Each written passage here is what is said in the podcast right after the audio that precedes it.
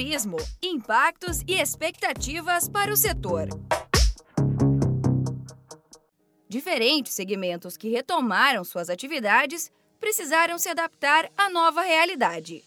Gestão, formas de atender o público e padrões de segurança sanitária são alguns dos pontos que foram revistos no mercado. E com a possibilidade de voltar ao volume normal de operações, empresários do turismo também devem estar atentos e se preparar para este momento pós-pandemia. Fazer uma análise do gerenciamento, precificação dos produtos e serviços e capacitar a equipe fazem parte da rotina de qualquer empresa. Mas agora é preciso redobrar a atenção a estes pontos para manter os negócios em ordem.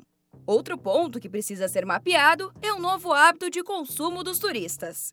Entender o que os visitantes estão buscando ajuda a oferecer pacotes personalizados e garantir boas vendas.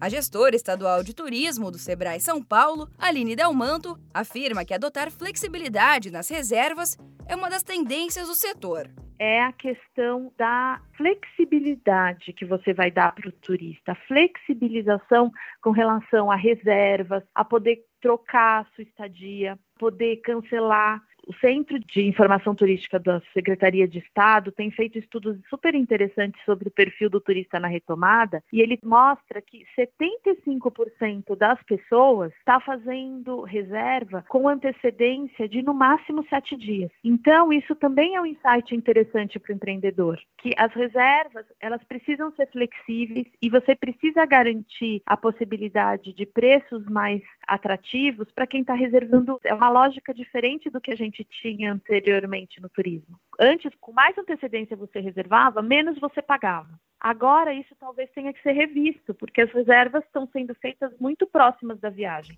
porque é quando a pessoa tem certeza de que ela vai poder se deslocar. A digitalização também é uma medida muito importante.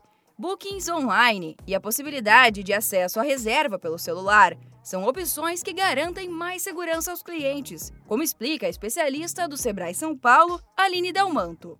Um outro ponto muito importante, a questão da digitalização e a própria questão da prestação de serviço sem contato. O turismo, se já era digital antes da pandemia, agora ele é muito mais. Não existe mais o turismo sem a digitalização. Então, a questão da informação pela internet, do atendimento pela internet, da compra pela internet, reserva, check-in, check-out, tudo que for digital, hoje ganha ainda mais importância. E a prestação do serviço sem contato também, né? Então, o turista não precisa mais passar na recepção para fazer o seu check-in, ele pode fazer antes, ele pode reservar o restaurante por aplicativo, ele não precisa pegar a chave chave na recepção, ele pode abrir o quarto com o seu celular. Então, tudo que puder ser feito sem contato é melhor. No quarto episódio da série, entenda a importância do marketing para o setor de turismo e de que forma ele pode ajudar a empresa a atrair os visitantes. Para ouvir os próximos programas, siga o Sebrae São Paulo nas redes sociais.